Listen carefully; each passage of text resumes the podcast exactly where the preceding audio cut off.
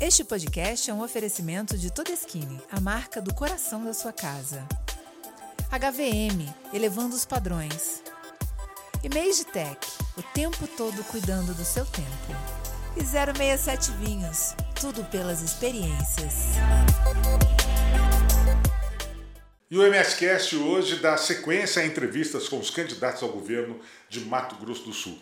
E hoje nós temos o prazer de receber aqui a candidata ao governo pelo PT de Mato Grosso do Sul, doutora Gisele Max, com quem nós vamos falar sobre vida pessoal, né, sobre carreira né, e as intenções políticas para Mato Grosso do Sul. Aqui é o Og Ibrahim e este é o MS Cast, o podcast do MS Conecta para você salvar na sua playlist. Fique antenado com tudo o que acontece por aí.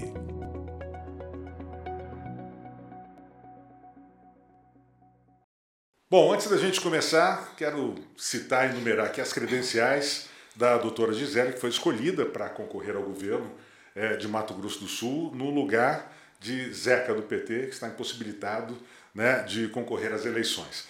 Doutora Gisele é doutora em Direito pela Universidade Veiga de Almeida, no Rio de Janeiro, em 2015, mestre em Direito pela Universidade Gama Filho, do Rio de Janeiro, em 2004, pós-doutor em Meio Ambiente e Desenvolvimento Regional pela Universidade Anhanguera Uniderp, também é membro do Conselho Internacional de Estudos Contemporâneos em pós-graduação, com Sinter, desde 2015, foi vice-presidente da Comissão de Direitos Sociais e membro da Comissão de Meio Ambiente da Ordem dos Advogados é, do Brasil de Mato Grosso do Sul, foi secretária-geral da OAB também em 1999 e integrou o governo de Zeca do PT como gerente de licenciamento ambiental e também como superintendente do PROCON.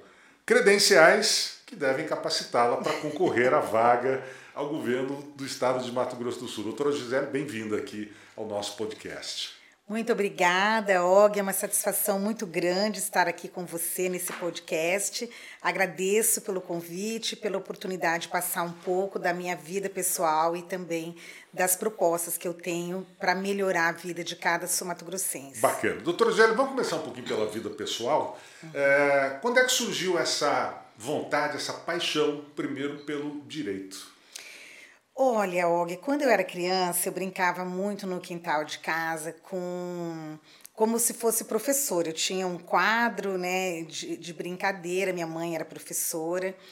E num primeiro momento eu me apaixonei pelo magistério. Meu sonho era ser professora. Depois uhum. eu fui é, fui ficando né, mais velha um pouco. Aí eu queria ser jornalista. Só que não tinha jornalismo aqui no Mato Grosso do Sul. Na época, eu entrei na faculdade com 15 anos, muito novinha. 15 anos? 15 anos. É, como eu não, assim, como não tinha aqui o curso que eu queria, eu falei, ah, eu vou fazer direito, porque pelo menos direito é à noite, eu posso estudar, eu posso uhum. durante o dia trabalhar.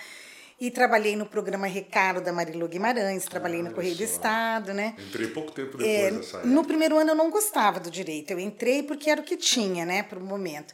Mas quando chegou no final do ano, eu comecei a fazer estágio na assistência jurídica Dom Bosco. E aí, quando eu atendi a minha primeira cliente, que era uma senhora é, que vivia assim com uma união estável com um senhor há muitos anos e aquele monte de filho e para fazer o inventário e uma senhora tão humilde, eu fiquei tão feliz de poder ajudar uhum. aquela senhora que eu falei, nossa, eu acho que eu nasci para isso. E ali, eu, eu, muitos anos eu fiz estágio, né? Primeiro na assistência jurídica Dom Bosco, depois eu prestei uma seleção e fui trabalhar como estagiária no departamento do, do sistema penitenciário. Trabalhei dentro do estabelecimento penal feminino, do Instituto Penal de Campo Grande, depois do estabelecimento penal de segurança máxima. E eu me apaixonei pela oportunidade de ajudar as pessoas, né? Quem está, por exemplo, dentro dos presídios? São as pessoas mais humildes, né? são as pessoas que não têm oportunidade de emprego, né? muitos jovens, eu via muitos jovens, muitos rapazes novos, moças, né? Aqui no, no, no Mato Grosso do Sul tem muito problema do tráfico de drogas, as mulheres utilizadas como iscas, Uhum. Então, eu me apaixonei por esse, por esse universo do direito. né? E assim, nunca me cansei de estudar. Né? Eu, eu acho interessante, às vezes eu ouço meus alunos falando que estão fazendo direito, porque querem prestar um concurso público, querem ter estabilidade. Eu nunca pensei assim. Eu sempre assim estudei pelo conhecimento. Eu gosto de estudar, eu acho que o conhecimento ele liberta as consciências.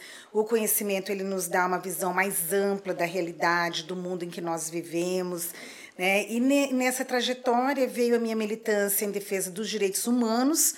Sou advogada voluntária do Centro de Defesa dos Direitos Humanos Marçal de Souza, do qual eu fui presidente. E aí, ali, mais ou menos pelo ano de 2000, foi quando eu, no governo, assumi a gerência de licenciamento ambiental e venho focando desde então a minha atuação na área ambiental. Eu advogo para pessoas físicas e jurídicas que querem cumprir a legislação ambiental. Uhum. Eu não advogo para poluidores, eu advogo para quem quer fazer o que é certo. E isso eu agradeço muito a Deus, porque eu acho que é uma dádiva você poder viver daquilo que você gosta né? E poder prestar um trabalho de qualidade, fazendo algo bom para as pessoas e também para o nosso planeta. Mas apesar de a senhora ter vivido um bom tempo, né, como a senhora disse, dentro dos presídios e tal, a senhora não foi para o direito criminal, né? Para a área do direito criminal, né? Foi mais para a área uh, social, assistencial. É, no começo eu fui, eu fiz muitos júris. É, né, eu tenho uma recordação fantástica na minha vida, porque meu pai era advogado criminalista, meu pai era corumbaense, vivia em Corumbá. E nós fizemos um, um júri, eu, meu pai e meu irmão, que é 10 anos mais jovem do que eu, uhum. né? Então foi assim algo histórico. Eu, eu gostava muito dessa área criminal. Só que eu comecei advogando nessa área, fiz muito sucesso, ganhei dinheiro muito rápido, mas eu percebi que eu estava me tornando um arquivo vivo. Como eu era solteira, né, eu falei, olha, eu quero formar uma família, eu quero ser mãe, e aí eu fiquei meio com receio de ficar nessa área criminal, mas eu gosto muito dessa área. Mas eu, era, era um, sofreu, você chegou a sofrer muitas ameaças, assim, na época? Eu sofri umas situações, assim, é, de clientes que após pagarem os honorários, né, começaram a ficar com aquele receio, será que ela vai ter a mesma dedicação agora que ela já recebeu? E tal. E, e assim, um, é um meio difícil, né? Principalmente para uma mulher, no início dos anos 90, eu era muito jovem, uhum. né? Então, assim, eu me formei com 20 anos, então é, era um momento que é, não não era o mais interessante para mim, né? Então aí eu resolvi ir para a área sindical, advoquei 16 é, anos para sindicatos, né, de trabalhadores e depois fui para a área ambiental, onde estou até, até o momento. Doutora Gisele, é, bom, são mais de 30 anos praticamente na Sim. carreira né, de profissão, e apesar de nós termos ainda é, é, nosso Código Civil, nosso Código Penal brasileiro, eles são muito antigos, mas é, o exercício da profissão de advogado mudou muito? O senhor acha que é, nesses últimos 30 anos mudou, é completamente diferente do que era lá atrás? Mudou hoje? completamente, Og. Eu comecei advogando de ônibus, né? É, usando uma máquina de escrever Olivetti, que era daquela que não era nem elétrica. Né? Quando eu consegui comprar uma máquina elétrica, já foi um grande salto. Depois, para uma eletrônica, foi uma maravilha. Meu primeiro curso de digitação eu fiz naquele antigo CP500, uhum. né? E assim, a, a advocacia ela mudou completamente, é, tanto pela questão é, de termos entrado nessa área digital, né, como também pelo fato de que o conhecimento mudou muito. Quando eu fazia faculdade, os professores diziam assim: olha, é, é, você é advogado, você só precisa contar bem o fato. Uhum. Dá-me o fato, eu te darei o direito. Era um brocádio jurídico, né? Dá-me o fato, eu te darei o direito. Hoje não, o advogado ele precisa saber o que os tribunais estão decidindo, ele precisa muitas vezes trazer teses novas, né? Os recursos que sobem até o STJ e STF são só matéria de direito. Então, assim, aquelas petições simples, elas morrem no máximo aqui no Tribunal de Justiça. Então, hoje tem sucesso advogadas e advogados que se capacitam muito, né? Uhum. E quando eu fui candidata à presidência da UAB, uma coisa assim que eu costumava falar é assim, a nossa carreira mudou tanto e hoje os advogados estão matando um leão por dia para sobreviver da advocacia. A advocacia é está muito difícil né, assim, popularizou, tem muitas faculdades de direito. São muitos formando surgindo aí a cada Exato. ano, despejados no mercado sem é, muita orientação, às vezes. É, até, e né? o mercado não tem condições de absorver todos esses profissionais, né? Então é algo que eu acho que a OAB precisa se posicionar, até por isso que eu me candidatei à presidência. Uhum. Né? A nossa chapa não foi vitoriosa, mas é, eu penso que nós quebramos paradigmas. Né? Por exemplo, foi a primeira vez que nós tivemos uma chapa com um candidato na diretoria executiva, que é um indígena, né? Sim. O doutor Eloy Terena foi candidato a secretário-geral na nossa chapa. Ele que é um indígena que nasceu aqui na região da Terra Toné e se destaca hoje internacionalmente na defesa dos povos indígenas, inclusive no STF. E aí, no dia da eleição, ele foi de terno e de cocar, sofreu muita discriminação. Né? Uma senhora passou, uma colega passou, olhou de, do pé à cabeça e falou: Ué, índio agora vota na UAB?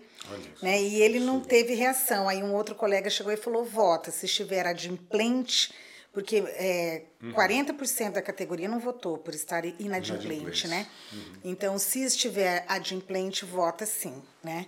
Então, assim, eu penso que a nossa chapa ela trouxe uma nova forma de pensar, ela colocou as claras que a advocacia precisa ser socorrida, até porque o advogado é indispensável à administração da justiça. É um assim um pressuposto da democracia, a advocacia forte.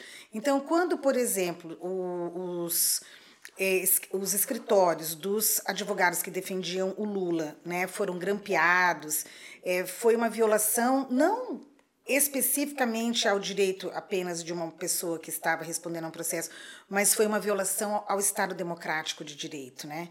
E por isso, em 2016, eu organizei um movimento que se chama Juristas pela Democracia. Uhum. É um movimento formado por advogados, procuradores, é, juízes, né, é, promotores que querem defender a Constituição, porque nós estamos vivendo um momento em que a Constituição está em risco. Né? Eu sou da geração que foi às ruas lutar por eleições diretas para a presidência da República, né? Então me dói hoje quando eu vejo, especialmente a juventude, quando eu vejo alunos meus, né, defendendo regimes autoritários, né? Isso é muito triste porque pessoas deram a vida para que a gente pudesse chegar ao que nós temos hoje. Você estar dentro da democracia, usando de espaços democráticos para defender o totalitarismo é algo realmente inaceitável. Doutora Zé, falando, continuando a falar um pouquinho mais da questão da profissão do direito e tal, hoje nós temos está é, é, tudo muito tecnológico, né? Sim. Antigamente o, o, advogado ele tinha que bater perna, ir lá, entrar em fórum, participar de audiências, voltar, sair, às vezes duas, três, quatro audiências por dia, coisa que é feito hoje praticamente tudo é, online. Né, de uma certa forma, salvo alguns julgamentos, né, onde tem o Tribunal do Júri que é feito presencialmente.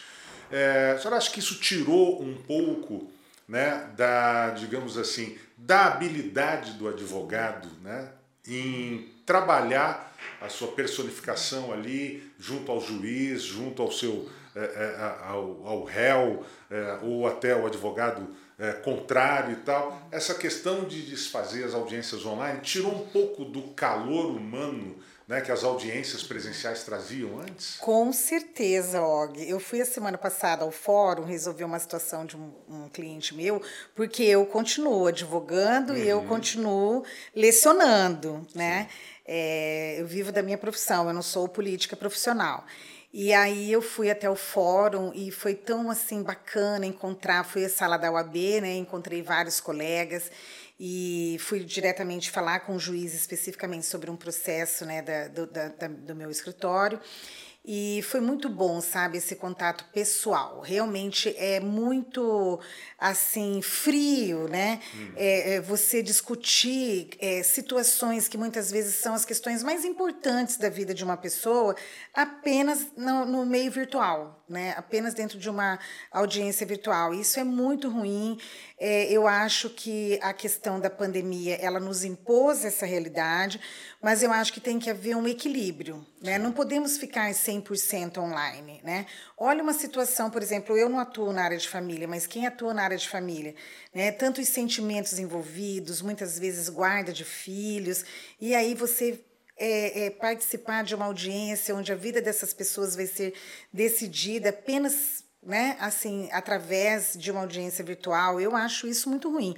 Mas, assim, o, o lado positivo né, da, dessa nova, dessas novas tecnologias é possibilitar, agilizar os processos e atender a sociedade de massas, né? Porque no momento é, cresceram muito as demandas, o que é também uma conquista nossa da democracia, né? porque é sinal que está acontecendo o acesso à justiça. Hoje nós temos uma defensoria pública forte, né? Nós temos instituições fortes. O Lula está dizendo muito isso, que ele vai defender né, o respeito às instituições. Eu, como advogada, também defendo isso, me sinto representada nessa fala do Lula, né? E eu estou assim. É, pensando né, que essa nova realidade ela nos coloca num novo patamar tecnológico e a função do Estado é preparar as pessoas para isso. O caso, por exemplo, os estudantes que na pandemia ficaram é, com aulas online, muitos sem Sim, ter um computador. Exatamente né? Muitos sem terem um celular, então... E sem ter um suporte ali, né? Porque o professor, em sala de aula, o professor vai ali, está com uma dúvida, qual é aqui tal, tira ali na hora. Agora, é... online fica difícil fazer isso. Né? Exatamente, né? eu acho que tem que ter um equilíbrio, né? Entre a utilização dessas tecnologias, uhum. né? E esse contato pessoal que é tão importante, tanto na sala de aula, como também né, nos fóruns, nos processos judiciais. Agora, tem alguns especialistas, né, alguns futurólogos aí da tecnologia que preveem que algumas profissões vão desaparecer ao longo do tempo e uma delas seria é, a do advogado, porque hoje já existem programas que podem prever né, é, com uma acuracidade, com uma né, uma proximidade de quase 100%, né, tudo, todo o passo a passo de um processo. Você pode entrar hoje na internet, é, muita gente pode fazer petições, é, de, é, criar processos, tudo de forma online. É, você, como é que você vê essas previsões, doutor Gisele? Olha... Você acha que vai realmente, é, é, não digo acabar, mas realmente ir diminuindo cada vez mais a presença do profissional do direito? O Og, eu tenho muito orgulho de estar né, nessa, nesse pleito aí, é, representando o projeto, né, onde nós temos um torneiro mecânico que foi presidente da República por dois mandatos, mas que foi assim o, o governante que mais é, instituiu universidades no Brasil, né? Aqui mesmo no Mato Grosso do Sul nós temos o Instituto Federal, né? É, no caso, é, assim, os, os cursos o, o, programa que nós fizemos em termos de formação profissionalizante, né, também nunca se fez tanto nesse país, porque assim o Partido dos Trabalhadores é o partido que está preocupado exatamente com isso que você está falando, ou seja, colocar as pessoas em condições de ocuparem esses espaços que vêm com as transformações tecnológicas, uhum. né? É, nós temos assim profissões que já desapareceram, Sim. como é o caso, por exemplo, o, o almoxarife, né? Hoje cada dia menos Exatamente. você tem, né?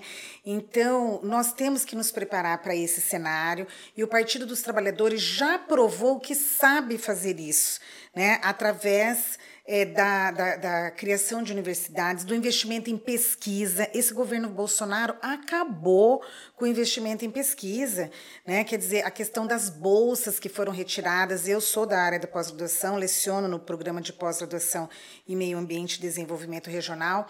Então, assim, foi muito triste, né? Assistir, por exemplo, o um, um, amigo meu que fez uma excelente pesquisa, né, finalizou o doutorado, e aí, como eu estava finalizando o pós-doutorado, o combinado era que ele estava se preparando para disputar aquela bolsa. E aí acabou, acabou a bolsa. Hum. Né? E ele ficou é, desempregado, sem rendimento, passou até necessidade mesmo, assim, em termos de comida. Né? Então, é muito importante o investimento em tecnologias e na educação, preparando os jovens, os adolescentes, para que eles, né, com todo esse conhecimento que eles têm, é, é, possam atuar no mercado em frentes que operem essas tecnologias, que operem, né, assim, é, é todo esse arsenal que está vindo aí é, com essas transformações tecnológicas. Inclusive, org, é, eu fico, eu estive observando assim. É, Fala-se muito em trazer indústrias para o nosso estado. Aí o estado dá todo tipo de incentivo, de isenções e tudo mais.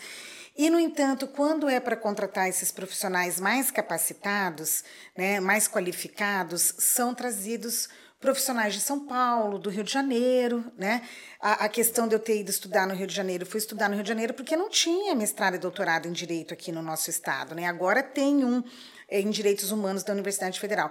Mas, assim, eu quero fazer essa ponte entre o saber que é produzido nas universidades e as políticas públicas. Eu, como pesquisadora, me sinto preparada né, para fazer essa interação entre essas novas tecnologias, os novos sistemas de produção, né, e as políticas públicas. Hoje as universidades parece que elas ficam assim isoladas, né? O que se produz dentro da universidade fica dentro da universidade. Ah, os pesquisadores publicam seus trabalhos em revistas científicas. É o meu caso, eu tenho vários artigos publicados, tenho livros publicados. Mas o mais importante é que aquilo que nós estudamos e planejamos possa virar realidade, possa virar política pública. E é por isso que eu estou muito feliz né, de estar concorrendo pelo Partido dos Trabalhadores para fazer de tudo isso que é o nosso sonho realidade. É, doutora Gisele, a senhora inicialmente ia sair como senadora, como candidata Sim. ao Senado né, pois, o, pois o partido tinha Zeca do PT né, como o principal concorrente aí ao governo é, pelo Partido dos Trabalhadores. De repente houve uma guinada, é, Zeca do PT se tornou é, inelegível e a senhora assume meio que no susto. Lhe pegou de surpresa? Sim, me pegou de surpresa, Og, e o que me deixa mais surpresa ainda é ver o tanto que eu estou preparada, né? o tanto que eu estou à vontade né, para fazer projetos, elaborar propostas, para discutir né, o futuro do nosso Estado, porque, como professora universitária, o que eu faço é orientar dissertações e teses é, que estão assim voltadas para viabilizar a, assim alternativas para o desenvolvimento sustentável uhum. do Mato Grosso do Sul. Né? Então já é isso que eu faço. Então eu estou muito à vontade. Eu me filiei ao PT ainda nos anos 80, né? Comecei militando no movimento estudantil. Eu não sabia, quando entrei na faculdade, eu nunca tinha ouvido falar o que era esquerda, nem o que era direita, nada disso, né? E aí, no movimento estudantil, eu é, assim ouvi estudantes que falavam: olha, é, estão em disputa os interesses dos trabalhadores né, e os interesses do capital. É o que a gente vê hoje, por exemplo, no Brasil. Né? Uhum. Né? A gente não ouve o atual governo preocupado com a fome, preocupado com a miséria, preocupado assim com as questões sociais, mas muito preocupado com a questão do lucro dos banqueiros, né? muito preocupado com superávit na balança comercial. Então, é, é, é, assim, um momento em que você tem que fazer uma escolha, né? E eu escolhi o lado dos trabalhadores, o lado das pessoas que produzem as riquezas desse país com o suor do seu rosto. E nunca havia me candidatado, eu sou mãe de três filhas, né? Hum. Então, me dediquei mais à minha família. Sou casada com Gustavo Araújo já há 25 anos, estamos completando 25 anos esse ano. Bacana. E eu assim achava que a, a, questão de estar na linha de frente, né, me candidatando a um cargo público, era algo que eu não podia fazer porque eu estava envolvida com a minha família, eu tinha responsabilidades como mãe. É, porém, assim, eu sempre participei de todas as campanhas, né, geralmente defendendo né, os, os candidatos e as candidatas do PT. Né? Quem me conhece sabe disso. E então, assim, quando veio esse convite do meu partido, quando eles falaram, olha, o seu nome foi o nome que alcançou consenso, porque o PT tem muitas correntes ideológicas, né? Mas assim, o seu nome é respeitado em todas elas, né? Foi um nome de consenso, não teve assim nenhuma animosidade, lista, nada. Uma lista para não. escolher. E aí quando eu vi, eu fiquei Você tão feliz. era realmente a, a primeira da, é, da linha de eu, sucessão. É, eu acredito muito em Deus, Og, acredito muito, muito em Deus, porque se você for pensar, o normal para você chegar a ser uma candidata a governadora seria o quê? Começa como vereadora, né? Depois você vai para deputado estadual e vai subindo degraus. É, porém, assim, eu nesses, nesse, nesses 30 anos, né, depois que eu me formei, eu venho me dedicando a estudar, eu venho me dedicando né, a, a mestrado, doutorado, pós-doutorado e me dedicando à minha família. É, mas justamente eu acho que essa dedicação é que me coloca assim tão próxima das pessoas, tão próxima do povo, né? Porque eu sou uma mulher do povo, uhum. né? Eu não sou assim uma política profissional, eu sou uma mãe né, uma mulher que assim se preocupa com a justiça social, que está sempre presente nos movimentos sociais. Eu liderei aqui em Campo Grande, por exemplo, um movimento contra o desmatamento do Parque dos Poderes, que é patrocinado pelo atual governo, que eu acho uma coisa assim inconcebível, né, pretender e, e fazer efetivamente o desmatamento do parque, porque o desmatamento vem acontecendo. Então eu fui para a linha de frente de muitas lutas em favor do meio ambiente, em favor dos direitos humanos, né? Mas assim, a primeira vez que eu participei de um pleito foi na última eleição, na, 2018. Na, na o Zeca me chamou uhum. para ser candidata a senadora suplente na chapa dele. E eu ainda, um cargo muito disputado, eu ainda falei que eu ia pensar, demorei um mês para dar resposta e aceitei só a segunda suplência, não aceitei nem a primeira, né? E agora, esse ano, eu senti no meu coração, assim, é, que nós estamos vivendo uma encruzilhada civilizatória. De um lado, nós temos a civilização e do outro lado, nós temos a barbárie. E o presidente Lula, ele representa o projeto civilizatório, né, de valorização da ciência, é, de é, promoção dos direitos sociais, né, de geração de emprego, de renda digna, de habitação, né, tudo que o PT é, é, investiu em termos de é, moradia, né, é, é, mais de 4 milhões de pessoas be, é, beneficiadas né, com, com os nossos programas. Então, assim, eu senti que é o momento né, de eu me colocar à disposição de é, ser a porta-voz desse projeto aqui no Mato Grosso do Sul. Agora, é, a senhora com menos experiência política, com pouca experiência política, né, como a senhora disse, como é que... A senhora acha que vai ser um desafio muito grande essa disputa, porque a senhora vai enfrentar é, um ex-prefeito que já foi vereador, já foi deputado, né, teve dois mandatos como prefeito, a senhora vai enfrentar é, um candidato que representa é, o governo que está aí né, há, há, quase dois mandatos, uma deputada é, federal, até com, com, um bom desempenho na Câmara Federal, é, e um outro é, ex-político que foi duas vezes prefeito e duas vezes governador. a senhora acha que vai ser um desafio muito grande enfrentar toda essa bagagem política dos outros candidatos? Og, é, na última eleição, o PT enfrentava o pior momento. Lula preso, Operação Lava Jato, toda aquela farsa que o Sérgio Moro representou, né? Ele apitou a partida e depois, né, se tornou ministro da Justiça, uma vergonha para a magistratura nacional e para a política brasileira. Naquele pior momento, nós tivemos como candidato a governador pelo PT Humberto Amaduce Humberto Amaducia, lá de Mundo Novo, foi prefeito, reeleito, né? Uma pessoa do interior. E mesmo naquele pior momento, o PT teve quase 11% dos votos aqui no estado. Eu acredito que hoje, com o Lula liderando todas as pesquisas de intenção de votos, né, é esse momento em que o povo brasileiro percebeu a farsa que derrubou a Dilma, né, que não foi um impeachment, foi na verdade um golpe. Esse momento em que assim as, as, as pessoas estão percebendo que é, estão empobrecidas né, por esse governo que hoje está à frente do país e também pelo governo aqui de Mato Grosso do Sul. Né, veja, Og, nós temos atualmente inscritos lá, é, junto à GEAB, é, 87 mil famílias que aguardam a casa própria. Né, e o governo do estado está parado, né, criou aí um programa em que o governo é, entra com a fundação, o município entra com o terreno e as pessoas têm que daí erguer suas casas, mas as pessoas não estão tendo dinheiro dinheiro para comer. Né? Então, assim, aquele brasileiro, aquela brasileira que antes fazia seu churrasquinho no final de semana, que teve condições de comprar um carrinho, teve condições de comprar a, a, a, assim uma motocicleta, que conseguiu a casa através do programa Minha Casa Minha Vida, PAC 1, PAC 2, hoje eles viram que né, a vida piorou muito com o governo atual. Então, eu acredito que eu tenho condições de dobrar a votação do Humberto Amaduce e de estar no segundo turno. Eu acredito que a polarização que está acontecendo em nível nacional, né, entre o pensamento que defende a vida e que é representada pelo Lula, e o pensamento que defende a morte e que é representada pelo Bolsonaro, que defende armas ao invés de livros, né, que libera agrotóxicos que já estão proibidos há mais de de 40 anos na Europa, né? Então, é, eu acho que a, a, população está tendo clareza. E com isso, eu acredito que eu estarei, sim, no segundo turno, né, disputando com condições de vir a ser eleita e ser a nova governadora de Mato Grosso do Sul.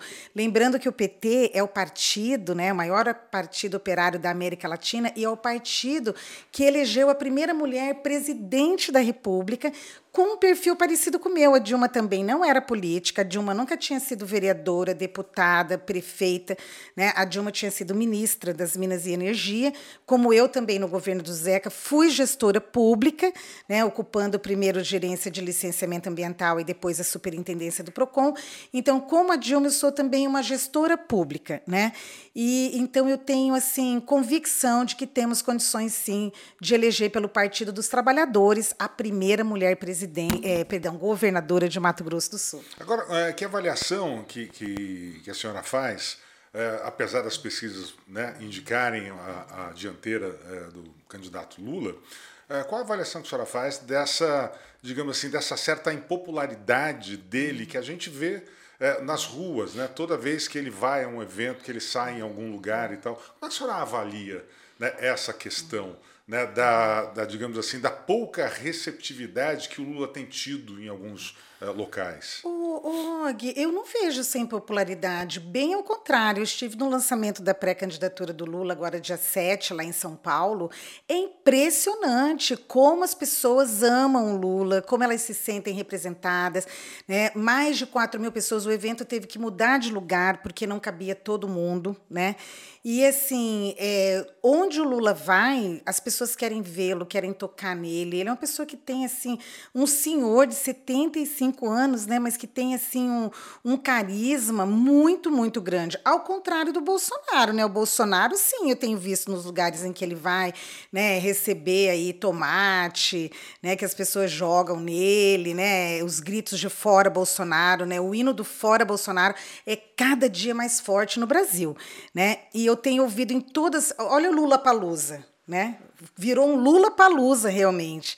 Né? Porque as pessoas, onde o povo está reunido, ele se sente à vontade, porque às vezes sozinha a pessoa tem medo, tem medo de colocar um adesivo e esse seu carro ser riscado, mas quando junta a multidão, as multidões estão gritando, pedindo pelo Lula, né? Então Lula lá e Gisele aqui. Senhora, é, é se por acaso realmente for eleita, qual é a, as primeiras medidas que a senhora pretende tomar né, como governadora de Mato Grosso do Sul? O que, que a senhora acha que onde tem que mexer mais logo de cara? Og, hoje eu ouvi uma entrevista do Lula em que ele falava que tão logo tome posse, ele vai chamar né, os governadores para conversar. E além dessa conversa coletiva, eu faço questão de ter um momento tete a tete com o meu presidente. Por quê? Porque para resolver o problema habitacional, por exemplo, que eu quero atacar logo de cara, né? Estou muito preocupada com a população de rua aqui de Mato Grosso do Sul, que só cresce. Estou preocupadíssima com a região ali da antiga rodoviária aqui em Campo Grande, que virou uma cracolândia. Com esse frio que está agora, Og, todo dia quando eu vou dormir eu começo a orar e pedir a Deus para que não morra ninguém de frio, né? Para que essas pessoas que estão ao relento é, é, a consigam de alguma forma, né? É, assim assim, passar essa noite. Então, eu quero primeiro atacar a habitação. E o déficit habitacional você só consegue zerar se vier uma parceria entre governo federal, governo estadual e municípios, né? O, o Bolsonaro praticamente é, assim zerou os investimentos nessa área da habitação, né? É, em termos de Mato Grosso do Sul, de 2016 para cá, o pouco que aconteceu foi com recursos é, do Tesouro, né? É, assim, é, de uma forma muito tímida, né? Então eu quero sim é, sentar com o Lula para a gente programar aqui uma política habitacional, né, dentro dos mesmos princípios que inspiraram PAC 1, PAC 2, Minha Casa Minha Vida, e quero conversar também com os prefeitos, porque é, os vazios urbanos eles são em decorrência da especulação imobiliária, né? Então é importante acontecer o IPTU progressivo para que essas áreas mais próximas ao centro, né, não fiquem é, à disposição de valorizarem para especulação imobiliária, porque é muito caro você fazer um conjunto habitacional distante do centro urbano, você tem que levar luz, levar água, levar infraestrutura, né, levar saneamento básico. Isso encarece muito. Então, é uma parceria entre as três esferas. O município tem que entrar com o terreno, né, nós do Estado vamos ampliar. Inclusive, eu quero lembrar aqui o Amarildo Cruz, que é deputado estadual pelo PT e candidato à reeleição, ele conseguiu aprovar, Og, uma emenda que prevê 1% da receita líquida do Estado tem que ser aplicada na habitação. Isso foi uma vitória que o PT conseguiu através do Amarildo, porque o PT é o partido que tem a marca né, dos direitos sociais, em especial da habitação. Então, eu vou começar pela habitação. Falando um pouco mais agora é, do agronegócio, nós estamos num estado eminentemente agrícola, é, onde boa parte dos seus produtores rurais né, é uma classe um pouco mais à, à direita, né, é, digamos assim, falando politicamente. Como é que a senhora pretende conquistar né, esse público que é basicamente de direita, com que, com que tipo de propostas é, para o nosso agronegócio? Og, como advogada ambiental, eu tenho muitos clientes do agronegócio, porque uhum. hoje nós temos uma parcela né, dos é, produtores agrícolas e pecuaristas que eles já perceberam que um grande problema que eles estão enfrentando é a questão desse clima tão instável, né, as secas, os alagamentos, que estão vindo em decorrência do aquecimento global. Né? Então, esses é, produtores, eles já estão preocupados em cumprir as normas ambientais e por isso eles me procuram e me contratam. É, uhum. é um trabalho que eu faço. Então, o que eu vejo que é necessário a gente é mudar a lógica da produção é, de acordo com a visão governamental que está atualmente desgovernando o Brasil, né, que incentiva o desmatamento, incentiva a utilização é, indiscriminada de agrotóxicos, muitos dos quais já é, proibidos há mais de 40 anos na Europa, né? Infelizmente, a ministra da Agricultura até ficou conhecida como musa do veneno, né? É, por conta dessa, parece que até um amor que ela tem assim pelos agrotóxicos. E hoje existe, existem muitas alternativas, né, de controle biológico de pragas, né? Existem assim muitas alternativas para recuperação de áreas degradadas. Né? As áreas é, degradadas, uma vez recuperadas, elas fazem assim a captação do CO2 na atmosfera. E por que que o produtor rural ele muitas vezes não recupera essas áreas? Primeiro, é, faltam políticas públicas, porque um trator é caro, o arame está caríssimo, os insumos estão caríssimos. Então, o que, que o governo tem que fazer? O governo tem que chamar esses produtores, organizar né, assim uma ação conjunta, liberar uma política pública focada para a recuperação de áreas degradadas, focada na, na produção sustentável, né, para que a gente tenha, então, um agronegócio que produza, né, assim, é, que tenha como resultado um produto com baixa emissão de carbono carbono, né, que é o produto que hoje é procurado no mercado internacional. Né? É, então, assim, é, nós temos fundos internacionais hoje voltados para financiar esse tipo de projeto. Só que a cabeça do nosso governo de Mato Grosso do Sul está na Idade Média. Eles não estão assim é, enxergando essas novas tecnologias, não estão enxergando essa nova visão que hoje se preocupa com o planeta, mas não por ser uma ideologia de ecochato, porque o, o, a degradação ambiental ela se reflete nas lavouras, com a perda das lavouras, ela se reflete na questão da pecuária, né? quer dizer, a, a nossa carne ela é muito valorizada lá fora, considerada até, eu tenho uma filha que mora na Austrália, ela fala, mãe, a nossa carne do, do Brasil aqui no, na Austrália é considerada uma iguaria, porque porque o boi é criado solto, né? Então é a carne orgânica, né? A carne verde. É, e isso é algo que é, assim fica apenas assim, olha, tem a Secretaria de Meio Ambiente está tendo esse olhar. Não, eu tenho dito assim, a questão ambiental, ela não tem que ser uma questão de uma secretaria, ela tem que ser uma política pública que permeie todos os demais setores da produção do Estado. Então, eu quero ajudar o agronegócio a fazer a produção sustentável, né?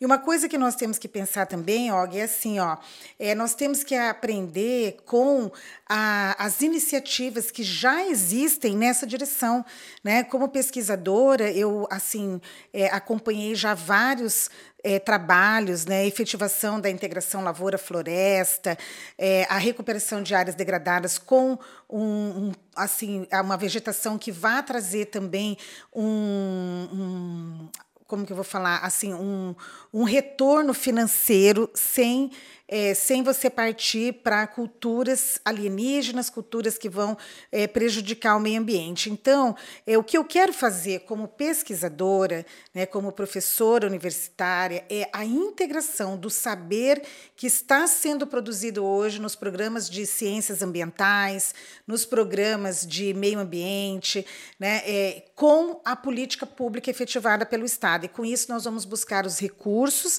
né, para que o produtor ele possa investir né, na recuperação de áreas degradadas e ele possa investir na conservação ambiental através do pagamento por serviços ambientais. Né? Eu cresci aqui no Mato Grosso do Sul, Og, nasci em Campo Grande, cresci em Corumbá, ouvindo falar: ah, fulano comprou uma fazenda, agora ele tem que limpar a fazenda, né? quer dizer, formar a uhum. fazenda, desmatar para formar. Então, a mata nativa era vista como um, um, algo a ser assim descartado, eliminado. Né? eliminado. Né? E, na verdade, a nossa vegetação nativa e também né, aquelas pastagens que são recuperadas, elas são um ativo muito grande. Né? Existe lá fora um mercado disposto a pagar para que a gente tenha a nossa vegetação nativa conservada. Então, quando Principalmente esse... pela recuperação de carbono, né? os, Sim, os processos. Os exatamente. O sequestro isso. de carbono é algo assim que é uma realidade. E o nosso governo está na idade da pedra, né, com essa coisa de fazer vista grossa para o desmatamento, é, fazer vista grossa para mineração ilegal. Recentemente, o governo Bolsonaro revogou né, a, a, assim, a proteção das cavernas, lançou um decreto né, assim, é, que desprotege as nossas cavidades naturais. Então, essa coisa de querer destruir os recursos naturais para facilitar o agronegócio, isso é uma burrice. Né? Isso é uma burrice, é tiro no pé, né? porque gera um produto que não é bem aceito no mercado internacional. Né? E uma coisa que a gente tem que pensar também, Og, é o seguinte: é, 70% de tudo que vai para a mesa do brasileiro vem da agricultura familiar. Então, uhum. eu quero também investir muito na agricultura familiar. Acho um absurdo que um estado que é campeão em produção agropecuária, as pessoas não conseguem comer carne. Quem que ainda está comendo carne no Mato Grosso do Sul? A gente não consegue, porque está muito cara. Né? Então, quando o Lula foi presidente, rolava o churrasquinho do final de semana. E agora vai voltar a rolar de novo. Né? Com o Lula presidente, assim, nós vamos ter condições de voltar a implantar aquelas políticas que colocaram o Brasil num patamar de ser respeitado pelos países do primeiro mundo. Né? Melhoramos muito os nossos índices sociais. É, é, o Brasil saiu da, do mapa da fome. Né? E agora, infelizmente, foi um retrocesso total, né? Eu acho assim que vai ser muito difícil a gente reorganizar o país, mas estamos nos preparando para isso. Agora a senhora falou é, na questão do preço da carne, por exemplo, né? E assim como a carne, diversos outros produtos estão com preço nas nuvens e tal, e a gente sabe que muito em parte disso é por causa da carga tributária dos impostos que incidem sobre esses produtos. Aqui em Mato Grosso do Sul, principalmente, nós temos uma das maiores cargas tributárias, eh, principalmente de ICMS do país. Como é que a senhora pretende contornar isso, principalmente nós temos ICMS alto sobre combustíveis, uhum. né, sobre uma série de produtos que uhum. pesam diretamente no nosso bolso. Como é que a senhora pretende contornar isso? O Og, essa questão dos combustíveis, o que acontece? O petróleo, ele é assim um, um produto né, que diz respeito à soberania nacional. Né? O que, que derrubou o Getúlio Vargas? O petróleo. O que, que derrubou a Dilma? o petróleo, porque a, a, o governo Dilma propiciou pesquisas e os geólogos descobriram o pré-sal. E a exploração do pré-sal pelo Brasil ia nos colocar num patamar de independência em relação à educação, tecnologias. E o que, que aconteceu? Fizeram um golpe, derrubaram a Dilma e entregaram o pré-sal né, para multinacionais a preço de banana. Né? É, então, assim, hoje é, procura-se é, vender Eletrobras, é, a própria Petrobras, cada dia mais ela é atacada. Por quê? porque há interesses internacionais em relação ao nosso petróleo. Né? É, quando Lula era presidente, nós tínhamos o sistema BR que acabou. Né? A gasolina, ela sempre foi, o combustível ele sempre foi dolarizado, só que o, os governos do PT eles faziam uma, uma intervenção né, para subsidiar, para não chegar tão caro no posto. Eu lembro que quando a gasolina estava 2,75, fizeram um adesivo com a nossa presidenta Dilma de pernas abertas. Lembra disso? A gasolina era 2,75. Hoje a gasolina está R$ 7,00, em alguns lugares até 8, né? E a gente não vê ninguém falar nada. Por quê? Porque existe uma política hoje de interesse, né, do, de, que não, não são interesses nacionais, né, e que querem é, assim privatizar a Petrobras e ninguém está nem aí, assim, o, o que o, os grandes investidores estrangeiros estão preocupados é com o lucro deles. Mas, mas aqui no estado especificamente, o que, que a senhora tá. pretende fazer? Primeira Porque nós temos uma pauta é, congelada entre aspas, é, né, do ICMS então, sobre apenas deixando claro alto, é né? que o estado tem que interferir nessas questões para que o povo possa ter a gasolina como era no patamar quando Lula governou, quando a Dilma governou. Isso vai ser muito importante. Eu, como governadora, eu quero discutir a redução do ICMS da energia elétrica. Né? A energia elétrica aqui do nosso estado é a sétima mais cara do Brasil. As indústrias não querem ficar aqui, né, pelo fato de que ah, é muito caro. Né? Eu pago na minha casa um mil reais de conta de energia elétrica. Né? Então, assim, é, eu quero sim discutir a redução de impostos, mas é importante também a gente pensar assim: olha só, Og, quem consegue viver sem energia elétrica? Todo mundo tem que pagar. Agora, o pobre, ele vai pagar 25%. O rico, ele vai pagar 25%. Nós precisamos fazer uma distribuição das obrigações tributárias. Quem é mais rico tem que pagar mais. Quem e mais, quem é mais pobre mais, tem que pagar menos, menos. Paga menos. Né? A questão de justiça tributária. Né? Então, nós queremos sim, eu, eu, eu pretendo colocar na mesa de discussão né, a redução do ICMS é, é, em várias frentes, né? E eu acredito que isso é possível, né? E nós temos assim, a, a, somos contra o teto de gastos, o PT é contra, né? Por quê? Porque só se pensa em limitar a, o investimento nas na área social. O Estado ele tem que garantir o mínimo existencial. As pessoas têm que ter pelo menos um teto, têm que conseguir pagar energia elétrica, têm que ter acesso à água encanada, rede de esgoto. Né? Isso o Estado tem que garantir. E essa é a marca do PT, né? de garantir o, o, mínimo para as pessoas sobreviverem com dignidade. Né? Agora, a questão da, da redução da carga tributária, ela tem que vir sim, mas é, tomando em conta que quem realmente tem muito é, lucro, muito rendimento, muito patrimônio, tem que pagar mais. Né? Agora eu vou falar mais uma coisa também. Você falou do agronegócio, lembrei, lembrei um dado importante. O agronegócio também não pode reclamar do PT. Por quê? Porque o PT sempre conseguiu liberar linhas de crédito a juro muito baixo. Né? Então, assim, se tem um governo que ajudou o agronegócio nesse país, foram os governos do PT. A senhora também é, comunga com o que o presidente Lula tem dito é, disse, pelo menos em alguns dos, das suas falas, é de que a classe média, é, do qual nós pertencemos, inclusive, precisa ter uma limitação nos seus gastos? É, Og, o que o Lula falou não é que a classe média precisa ter uma limitação, e sim que o Estado brasileiro, né, ele não deve ter a limitação de gastos, porque a lei que limita os gastos, ela limita investimentos em direitos sociais, que o Lula sempre garantiu, né? Ele provou que sabe governar o país. O Lula enfrentou pandemia, né? o Lula enfrentou guerra e, no entanto, é, conseguiu colocar o Brasil num patamar de desenvolvimento em que o Brasil se tornou referência, pagou a dívida externa. O que o Lula disse foi que todas as pessoas têm que ter pelo menos uma televisão em casa. Foi isso que ele disse. Né? E o que eu comungo é, em relação ao pensamento dele, né, é que as pessoas têm que ter direito de comer. Em primeiro lugar, elas têm direito de comer, elas têm que ter o direito de comer, e hoje não estão tendo. Né? A fome voltou com o governo Bolsonaro, né? o empobrecimento da nação brasileira é algo assim a, que cresce a olhos vistos. Eu falo que o maior cabo eleitoral do Lula é o supermercado, porque quando nós que somos donos de casa vamos comprar o arroz, vamos comprar o óleo, vamos tentar comprar a carne, né? e muita gente está na fila do osso para conseguir pelo menos ter um pouco de proteína. Isso é algo muito triste, é algo vergonhoso para o nosso país, é desumano. E por isso que eu defendo uma política humanista que olhe para o pobre, né, que o Estado ele tem que estar ajudando as pessoas mais necessitadas. Né? A classe alta ela consegue se virar bem melhor, mas o pobre precisa de toda assistência. E é por isso que nós estamos, então, com o Lula para presidente do Brasil. Bom, é isso então. Nós conversamos aqui com a doutora Gisele Marques, que é candidata ao governo de Mato Grosso do Sul pelo PT. Doutora Gisele, muito obrigado por esse bate-papo e sucesso nessa caminhada. Obrigada, Og. Parabenizo a você, a sua equipe e a todos que acompanham o MS Conecta. Muito obrigado.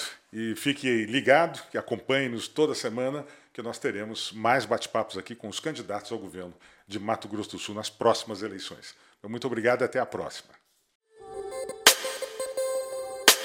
Este podcast é um oferecimento de Todeskine, a marca do coração da sua casa. HVM, elevando os padrões. E Made Tech, o tempo todo cuidando do seu tempo. E 067 Vinhos, tudo pelas experiências.